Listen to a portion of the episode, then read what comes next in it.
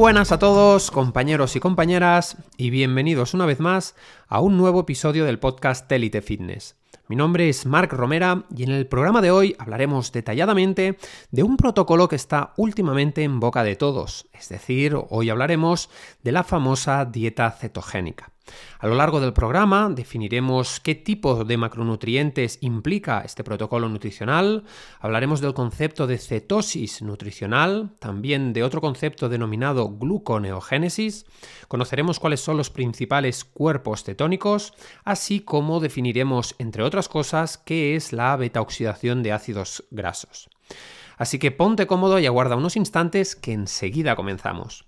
Pero antes de empezar, quisiera anunciarte que ya está disponible a la venta mi último libro de salud titulado El Manual de la Cronobiología y los Ritmos Circadianos, que además puedes encontrar a través de plataformas como Amazon, la Casa del Libro, la FNAC o incluso a través de la página oficial de bubok.es. Por otra parte, si deseas el café de la mejor calidad, en grano, molido o en cápsulas compostables compatibles con Nespresso, utiliza el código de descuento ELITE10, todo junto y en mayúsculas, en la página oficial de Horizons Coffee. Si estás buscando, por otro lado, una jarra que filtre, depure y alcalinice el agua 100% libre de tóxicos y bisfenoles, con filtro ecológico y con todos los certificados de calidad, también puedes utilizar el código ELITE5, todo junto y en mayúsculas, en la web de Alcanatur, Alcanatur con K. Una vez dicho esto, ahora sí, empezamos con el programa.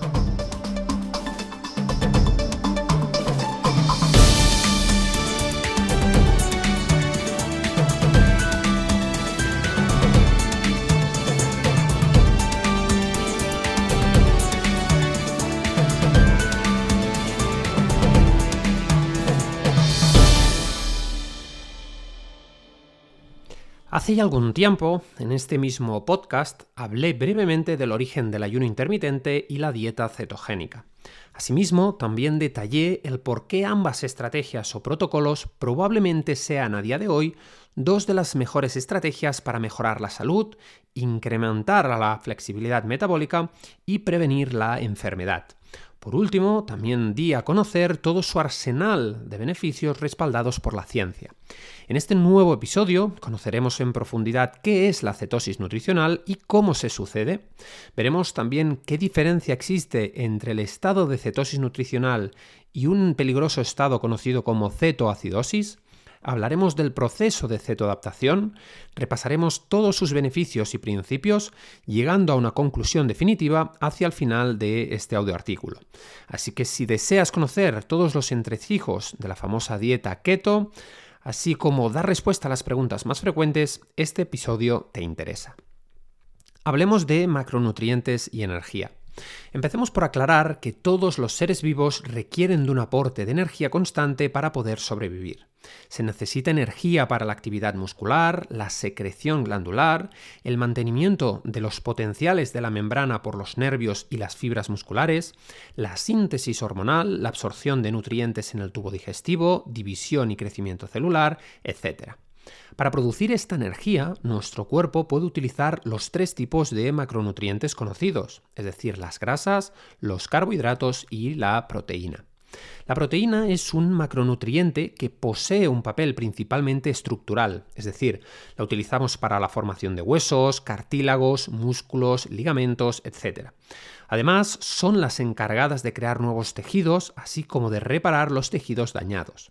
Por si fuera poco, las proteínas se utilizan para la síntesis de múltiples hormonas, poseen además una función transportadora, catalizadora, enzimática, defensiva, inmunitaria e incluso en casos de emergencia y determinados contextos, energética. Cuando no existe suficiente aporte de glucosa y la intensidad de la actividad física, así como la demanda de oxígeno se mantiene elevada, como por ejemplo durante un entrenamiento intenso de fuerza en el gimnasio, los aminoácidos, que son los elementos básicos que componen las proteínas, pueden convertirse en energía, en glucosa concretamente, mediante un proceso denominado gluconeogénesis. Por su parte, las dos principales fuentes de energía de nuestro cuerpo, todos las conocemos y son los carbohidratos y las grasas. Cuando comemos carbohidratos a través de nuestra alimentación, nuestro cuerpo los descompone y metaboliza prácticamente en más del 95% de los casos en forma de glucosa, que no es más que un monosacárido, es decir, un azúcar, con funciones estrictamente energéticas. Por su parte, cuando comemos grasas a través de la alimentación, estas se descomponen principalmente en colesterol, fosfolípidos y triglicéridos, siendo estos últimos la forma de almacenamiento de grasa en nuestro cuerpo, es decir, en el tejido adiposo. El porcentaje utilizado de cada combustible en cada momento depende en gran medida de la cantidad disponible. Si por ejemplo las reservas de glucógeno, que es la forma que tiene nuestro cuerpo de almacenar glucosa, están elevadas, la utilización de la grasa como combustible se verá considerablemente disminuida. Por el contrario, cuando el aporte de glucosa es insuficiente y nuestras reservas de glucógeno hepático se encuentran agotadas, son las grasas entonces las encargadas de suministrar energía. Pero, ¿y qué hay de la cetosis y los cuerpos cetónicos? Veámoslo a continuación. Hablemos de glucogenólisis, de gluconeogénesis y también de lipólisis. En situaciones normales, cuando una persona realiza 3, 4 o incluso más ingestas con un elevado contenido en carbohidratos, nuestro organismo utiliza preferentemente la glucosa como energía, desplazando a las grasas, que no es más que la fuente energética de reserva. Tras digerir los alimentos, después de cada ingesta y una vez los carbohidratos se degranan y se descomponen y metabolizan hasta convertirse en glucosa, el destino último de este monosacárido puede ser o bien 1. Utilización inmediata como fuente de energía, 2. Almacenamiento en el hígado y en los músculos en forma de glucógeno para su uso energético posterior. Y número 3, la transformación y posterior almacenamiento de grasa en el tejido adiposo cuando las reservas de glucógeno están llenas y no pueden captar más glucosa.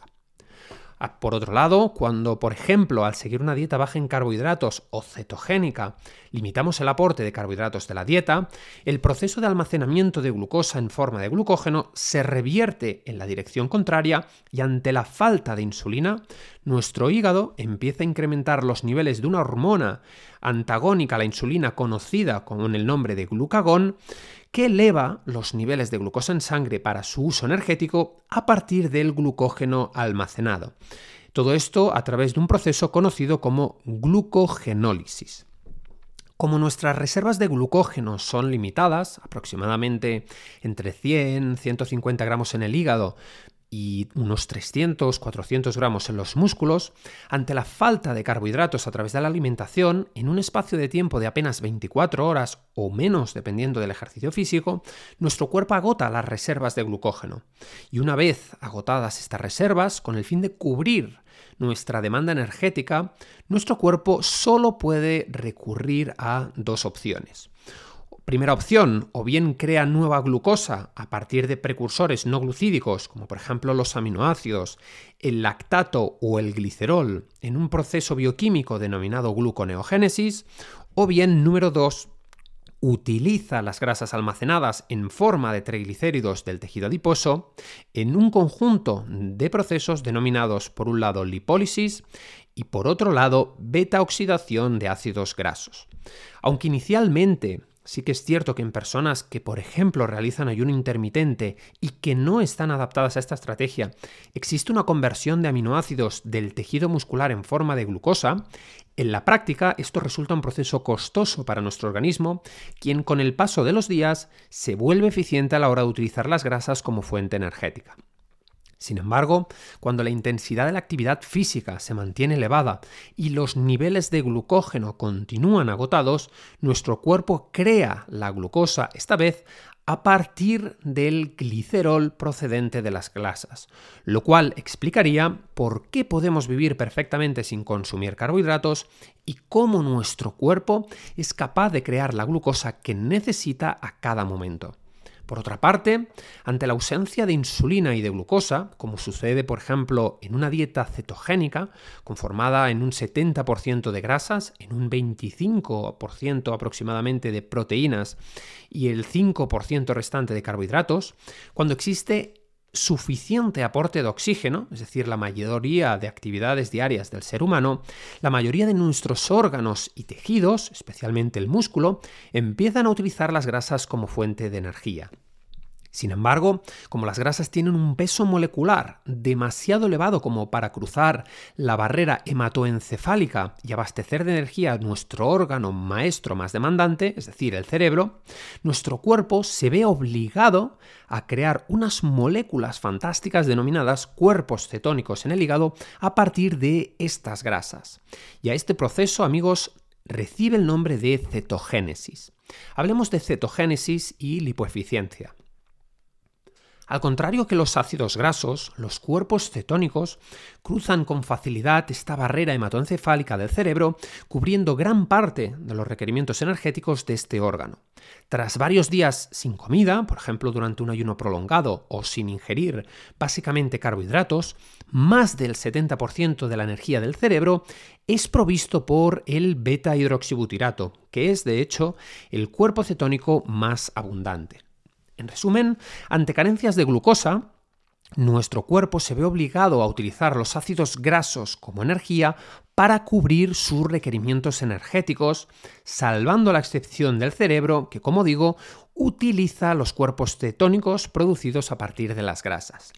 Sin embargo, por mucho que la dieta cetogénica goce de una gran fama como dieta de moda, en realidad probablemente ha sido la alimentación que ha mantenido nuestros ancestros durante más del 95% del tiempo que llevamos en la Tierra. En ese sentido, muy contrariamente al contexto en el que nos encontramos en la actualidad, nuestros ancestros no tenían la facilidad de acceso al alimento, y mucho menos al carbohidrato, que tenemos ahora. Su dieta se basaba principalmente en vísceras, órganos y en general carne, algunas bayas, raíces, semillas, insectos y quizás alguna cantidad insignificante de frutos rojos silvestres, que por cierto nada tienen que ver con la fruta moderna. De hecho, antes de aprender a cazar éramos principalmente carroñeros y de eso ya hablé en justamente el primer episodio de este podcast. Así que, de un modo resumido, quédate con los siguientes conceptos. El concepto número uno es que cuando ingieres carbohidratos a través de los alimentos de tu dieta, tu cuerpo o bien los utiliza inmediatamente como energía o bien los almacena en forma de glucosa o también en forma de grasa. Recordemos cuando nuestras reservas de glucógeno están llenas. Número 2. Cuando mantenemos una alimentación low carb, cetogénica, o incluso cuando realizamos ayuno intermitente, nuestro cuerpo ante la ausencia de glucosa exógena debe de utilizar sus propias reservas energéticas. Primero agotará el glucógeno y después la grasa almacenada. Y concepto número 3, a partir de las primeras 24 horas, con el fin de abastecer a nuestro hambriento cerebro, el hígado se ve obligado a crear unas moléculas denominadas cuerpos cetónicos a partir de las grasas, que actúan como una especie de supercombustible y que además resultan curiosamente antiinflamatorias.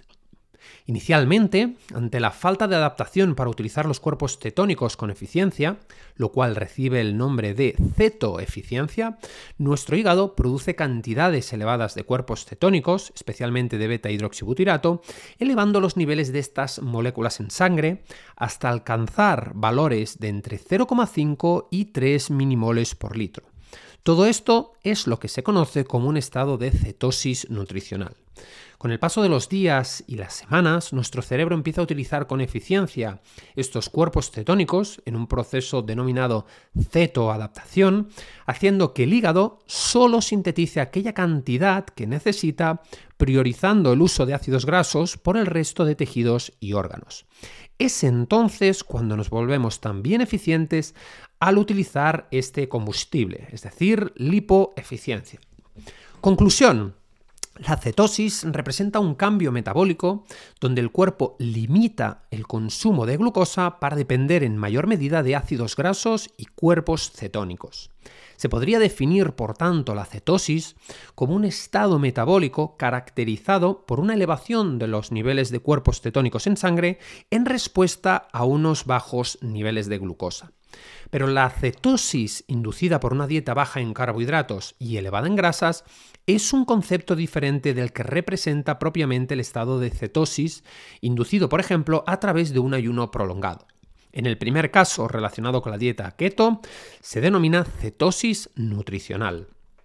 El escenario ideal para activar la cetogénesis, es decir, la producción de estos cuerpos cetónicos y también la lipólisis, es decir, la movilización de ácidos grasos desde el tejido adiposo con fines energéticos, es por tanto recordar niveles bajos de glucosa, niveles bajos de glucógeno y niveles bajos de insulina. Precisamente de ello hablé con detalle en el conjunto de artículos enfocados a la pérdida de grasa que puedes leer en el blog. A continuación hablaremos en profundidad de las diferencias que existen entre cetosis y cetoacidosis.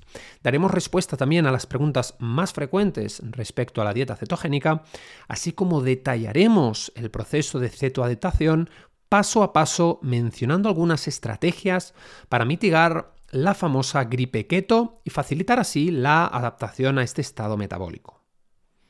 Dieta cetogénica y cetosis nutricional.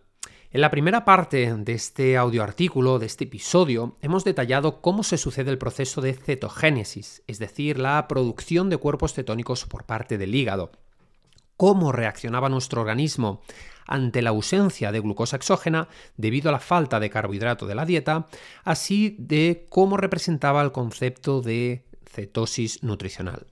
A continuación, en esta segunda parte del podcast, conoceremos qué tres tipos de cuerpos cetónicos existen, cómo medirlos, qué representa el concepto de cetoadaptación y cuándo se sucede. Hablaremos también de la gripe keto para finalmente concluir con algunas de las consultas más recurrentes que recibo a través de las redes sociales o incluso en consulta. Empecemos hablando por el beta hidroxibutirato, el acetoacetato y la acetona. Como ya hemos visto previamente, a medida que la disponibilidad de glucosa en cualquier dieta se agota, el cuerpo empieza a movilizar ácidos grasos desde el tejido adiposo, que no es más que aquello que tú llamas Michelin, para utilizarlos como energía en el interior de las mitocondrias celulares, que son nuestras centrales energéticas, básicamente. Luego, como las grasas no pueden suministrar energía al cerebro directamente, como dijimos, deben convertirse previamente en el hígado en unas moléculas denominadas cuerpos cetónicos. Estos cuerpos cetónicos son tres y son el beta hidroxibutirato, el acetoacetato y recordemos la acetona. Los tres cuerpos cetónicos son liberados en sangre desde el hígado, pero siguen distintos caminos. La acetona, por ejemplo, es una molécula muy volátil que realmente no podemos utilizar como energía y se excreta principalmente a través de la respiración. De hecho, es la responsable del aliento metalizado típicamente asociado a la dieta cetogénica. Por su parte, el acetoacetato y el beta-hidroxibutirato se transportan en un inicio hasta los tejidos que lo requieren y posteriormente, a medida que la mayoría de órganos y tejidos oxidan grasas, se transportan directamente hacia el cerebro. El beta-hidroxibutirato, sin embargo, debe ser previamente reconvertida en acetoacetato para ser utilizado. Como digo, los tejidos con más preferencia por estos cuerpos cetónicos son el corazón y el cerebro. Técnicamente hablando, el beta-hidroxibutirato es la forma de almacenar acetoacetato y es con diferencia el más abundante en sangre en estado de cetosis, llegando a representar casi hasta el 80% de cuerpos cetónicos totales. El acetoacetato supone cerca de del otro 20% restante y la acetona no llega a representar más del 2 o el 3%. Hablemos de la medición de los cuerpos cetónicos. Existen muchos métodos para medir cuerpos cetónicos, pero algunos de ellos son poco fiables o recomendables, o bien por su precio y por la poca información que nos aportan, o bien por su baja utilidad. El acetoacetato, que no se utiliza por los tejidos, al principio de una dieta cetogénica se desaprovechan muchos debido a la ineficiencia con la que utilizamos estas moléculas, se excreta a través de la orina y se puede estimar con tiras reactivas. Sin embargo, no ofrecen una medición precisa, dado que, recordemos, miden la cantidad excretada que representa el exceso y no el nivel real de acetoacetato en sangre, con lo que a las pocas semanas y con el suficiente tiempo de adaptación podemos incluso reducir la intensidad del color de las tiras reactivas estando igualmente en cetosis. Simplemente se recomienda para saber nuestra tolerancia al carbohidrato y la cetosis durante los primeros días de una dieta cetogénica. Medir el beta-hidroxibutirato en sangre es mucho más fiable que medir el acetoacetato en orina. Por eso muchos amantes de la dieta cetogénica utilizan medidores como el Keto Mojo, eh, que está disponible a través de Amazon mismo, por ejemplo, tanto Amazon España como Amazon Internacional. No obstante, el principal problema de este medidor es que, es que, debemos pincharnos con frecuencia los dedos y además no son aparatos demasiado baratos, que digamos. Por último, también existen medidores del aliento que calculan en segundos el nivel de cetona. No obstante, también ofrecen una información poco valiosa más allá de la simple curiosidad. Como nota os diré que la conclusión es que la facilidad para medir los cuerpos cetónicos no representa algo importante. Un gran error conceptual que comete mucha gente es creer que cuanto más cuerpos cetónicos produzcas, más grasa estás perdiendo, cuando de hecho no es cierto y para optimizar la eficiencia con la que tu cuerpo oxida las grasas como combustible, se requiere un espacio de tiempo lo suficientemente extenso y una larga adaptación, que es lo que se conoce como cetoadaptación y hablaremos de ella seguidamente. Cetoadaptación otro de los grandes errores de la mayoría de usuarios que inician una dieta cetogénica es creer que existe un nivel óptimo de cuerpos cetónicos, cuando en la práctica no es un dato correcto. Tal y como hemos visto, al iniciar una dieta citogénica sin estar previamente adaptados a usar los cuerpos cetónicos y las grasas como energía principal, los niveles de estas moléculas se elevan significativamente hasta alcanzar con facilidad valores de entre 2 y 3 minimoles por litro. Sin embargo, a medida que nos volvemos eficientes al utilizar esta energía ancestral, sus niveles descienden hasta alcanzar valores más cercanos a los 0,5 o los 0,7 minimoles por litro. Ante la creencia popular de que niveles más elevados de cuerpos cetónicos aceleran la quema de grasa, algunos divulgadores recomiendan el uso de aceites como el aceite de coco o el aceite de triglicéridos de cadena media, de sus siglas en inglés MCT, así como comer también incluso alguna fuente de grasa concentrada. No obstante, una vez más, el mensaje para recordar es que el origen de los cuerpos cetónicos es mucho más importante que sus niveles. Ten en cuenta que te interesa crear cuerpos cetónicos a partir de tu grasa almacenada, no la de un café cargado con nata y mantequilla. Por otro lado, se utiliza el concepto de cetoadaptación muy a menudo dentro de la comunidad keto y pese a que todo el mundo parece tener claro que es un proceso gradual de adaptaciones fisiológicas que se, producen con el tiempo, en realidad nadie sabe por cuánto tiempo exactamente. Algunas ocurren a los pocos días, mientras que otras requieren semanas o incluso varios meses. Por tanto, puedes estar en cetosis nutricional, recordemos entre 0,5 y 3 milimoles por litro, sin estar ceto adaptado. Con el fin de simplificar, el proceso de cetoadaptación comprende las siguientes tres fases. La primera fase, en la que nuestro cuerpo empieza a sintetizar cuerpos cetónicos de manera significativa y poco eficiente, con el fin de abastecer de energía a todos nuestros órganos en ausencia de glucosa. En esta fase, el cerebro consume aproximadamente un 30% de beta-hidroxibutirato y el resto algunos tejidos. Es también la etapa donde se sienten los síntomas de la famosa gripe keto, que no es más que ese conjunto de perjuicios asociados al cambio metabólico al pasar de usar glucosa para usar los cuerpos cetónicos y las grasas como combustible. La segunda fase comprende otras adaptaciones como mayor biogénesis mitocondrial, la reducción de la inflamación y el aumento del tejido adiposo marrón. Esta es la etapa donde se incrementan significativamente nuestros niveles de energía, donde se reduce en gran medida nuestra hambre y sentimos la mayoría de los beneficios de la dieta cetogénica. En esta fase también empezamos a usar las grasas gradualmente y nuestro hígado empieza a producir, recordemos, solo la cantidad de cuerpos cetónicos que necesita el cerebro, llegando a suministrar hasta el 70% de la energía. Por último, en la tercera fase es la etapa donde nos volvemos realmente eficientes al utilizar tanto las grasas como los cuerpos cetónicos como fuente de energía. Ya no notamos ningún desfallecimiento, incluso en entrenamientos de elevada intensidad, nuestros niveles de energía son estables durante todo el día mejora significativamente nuestra composición corporal y nuestro rendimiento deportivo en actividades anaeróbicas y aeróbicas y no tenemos problemas para conciliar el sueño nocturno. Se dice que estamos también cetoadaptados cuando podemos incluir una pequeña cantidad de hidrato de carbono, por ejemplo, en torno al entrenamiento, recuperando rápidamente nuestros niveles de cuerpos cetónicos en sangre habituales a las pocas horas y también sin desfallecer. Ahora hagámonos la siguiente pregunta. ¿Es lo mismo cetosis que cetoacidosis? La respuesta es rotundamente no. Un error común, muy extendido por desgracia, entre la comunidad médica menos actualizada.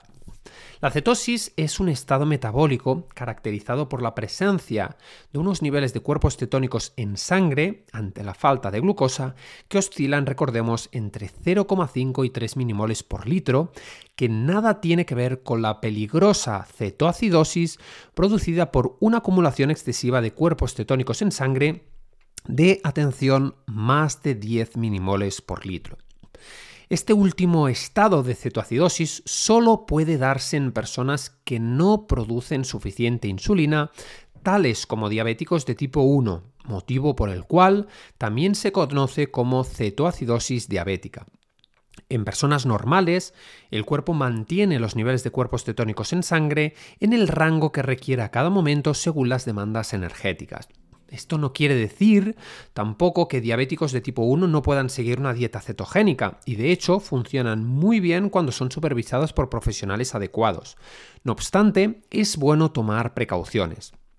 Por último, también existe la cetoacidosis alcohólica, que podría ocurrir al ingerir durante un largo periodo de tiempo cantidades elevadas de alcohol sin nada de comida en el estómago. ¿Y qué hay de la gripe keto?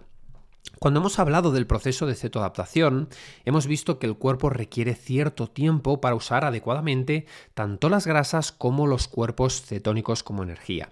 En la primera fase de este proceso, nuestro cerebro tarda varios días en elevar el consumo de estas moléculas por lo que puede dar lugar, no siempre se da en todo el mundo, a la llamada gripe keto, que no es más que un fenómeno utilizado para describir la agrupación de todo un conjunto de síntomas, tales como mayor eh, antojo por el azúcar y alimentos dulces, mareos y falta de energía, sueño y sensación permanente de cansancio, dolores musculares, problemas para conciliar el sueño, falta de rendimiento mental o cognitivo, etc.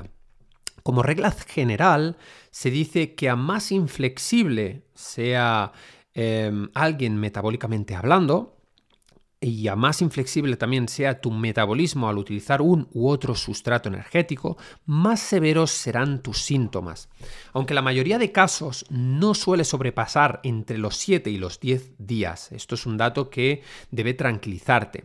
Trata de beber más agua y reponer electrolitos Intenta no restringir excesivamente los carbohidratos de los vegetales los primeros días y acostúmbrate gradualmente a hacer ejercicio y optimizar tu descanso con algún suplemento puntual de melatonina y te prometo que después todo irá bien. Pasemos ahora a resolver las preguntas más frecuentes en torno a la dieta cetogénica. La primera pregunta es una de las más recurrentes. La pregunta del millón, ¿es necesario estar en cetosis para perder grasa? La respuesta, señores y señores, es que no. La cetosis nutricional implica un cambio metabólico donde se elevan los niveles de cuerpos cetónicos en sangre, ¿sí? Sin embargo, las grasas se empiezan a oxidar cuando existe una insuficiencia de glucosa y niveles muy bajos de insulina, tal y como he explicado detenidamente en otros artículos del blog, en redes sociales, en Instagram, etc. ¿Cómo acelerar mi cetoadaptación? Otra pregunta muy frecuente. Pues siempre digo que intentes ser estricto con los porcentajes de grasa, proteína y carbohidratos, que realices ayuno intermitente y ejercicio físico, especialmente de elevada intensidad como el de HIIT o el de fuerza, y si es en ayunas todavía mejor, gestionar el estrés también es muy importante porque el cortisol al ser una hormona hiperglucemiante, retrasa este proceso y utilizar esporádicamente el aceite de MCT, así como hidratarse correctamente, etc. Otra pregunta recurrente. ¿Qué hacer si uno tiene estreñimiento? Cualquier cambio nutricional puede alterar la microbiota y el tránsito intestinal con resultados impredecibles. En muchos casos, este es un síntoma asociado a la falta de vegetales y fibra de la dieta que puede solucionarse simplemente incrementando el consumo de estos alimentos. Por otra parte, múltiples causas pueden contribuir a este trastorno. En muchos casos, el problema principal es la pérdida inicial de agua y de electrolitos. Así que antes de nada, asegúrate de que te, eh, estés hidratando correctamente, estés bebiendo lo suficiente y tomando tus dosis adecuadas de electrolitos. Además, si todo esto no te funcionara, también puedes utilizar, por ejemplo, un suplemento de óxido de magnesio que tiene un efecto naturalmente laxante. ¿sí? Por último, otra alternativa también muy recomendable en dieta cetogénica es utilizar la, cáscara de planta o de psyllium. Tercera pregunta, ¿cómo puedo comer fuera sin saltarme la dieta? Seguir una dieta cetogénica es realmente mucho más fácil de lo que la gente cree. Basta con restringir el aporte de carbohidratos e incrementar el aporte de grasas, manteniendo en un rango medio las proteínas. Una regla básica para saber decidir es elegir una fuente de proteína con grasas, tales como huevos, pescados azules, carnes rojas o la mayoría de quesos curados. Luego además presta atención al aporte de vegetales. También puedes abogar por ensaladas que contengan grasas saludables como el aguacate, frutos secos, atún, etc. Y a su vez también, por último, el marisco es una excelente opción. ¿Se puede tomar alcohol en dieta cetogénica? En realidad, yo siempre como divulgador y como profesional de la salud no recomiendo el consumo de alcohol básicamente por tres principales razones. Primero, el alcohol aporta 7 kilocalorías por gramo, lo cual convierte a la mayoría de bebidas alcohólicas en alimentos altamente energéticos y muy pobres en cuanto a densidad nutricional, es decir, la cantidad de nutrientes por kilocaloría. Segundo, al no tener forma de almacenar etanol, nuestro cuerpo debe desplazar el uso de grasas como combustible para metabolizarlo, lo cual desde luego no, nos interesa. Y número 3, la mayoría de bebidas alcohólicas también vienen acompañadas, recordemos, de una cantidad generosa de azúcar o carbohidratos, lo cual retrasaría no solo tu cetogénesis, sino también tu cetoadaptación.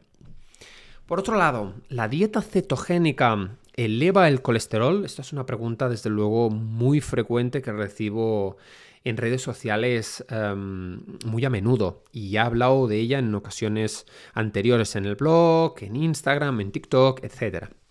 Para empezar, el colesterol es una molécula em, imprescindible para la vida, ¿sí? cumple con importantísimas funciones fisiológicas, tales como la síntesis de ácido cólico, que recordemos es un importante ácido biliar que ayuda en nuestras digestiones, también eh, está implicado en la formación de la membrana, ¿sí? de todas nuestras células, así también como en la membrana de sus organelos y de las lipoproteínas. También es precursor de hormonas sexuales, por ejemplo la testosterona, los estrógenos, la progesterona se forman a partir del colesterol, así también como los eh, como algunas hormonas corticosuprarrenales, tales como el cortisol. Además, también el colesterol es precursor de vitamina D, etc. Si bien los niveles de colesterol total pueden incrementarse con una dieta cetogénica, en la práctica el ratio entre el LDL y el HDL mejora favoreciendo el incremento del segundo, lo cual disminuiría el riesgo cardiovascular. Además, una dieta cetogénica bien pautada en muchos casos puede reducir significativamente el nivel de triglicéridos en sangre, que es un biomarcador mucho más efectivo en la predicción del riesgo cardiovascular. Así que si tus niveles entre el HDL en relación a los triglicéridos son iguales al 1,1 o superiores del HDL, no tienes de lo que preocuparte. Conclusión. La dieta cetogénica es a día de hoy una de las estrategias e intervenciones nutricionales más utilizadas en el mundo de la salud, ya no solo por sus aplicaciones clínicas y metabólicas, sino también por ser efectiva en la pérdida de peso. Además, tiene un claro sentido evolutivo y representa probablemente el estilo de alimentación que caracterizó a nuestras sociedades ancestrales de la que provenimos. Lejos de ser una moda para perder peso, para muchos es una forma de alimentarse y una forma de vivir.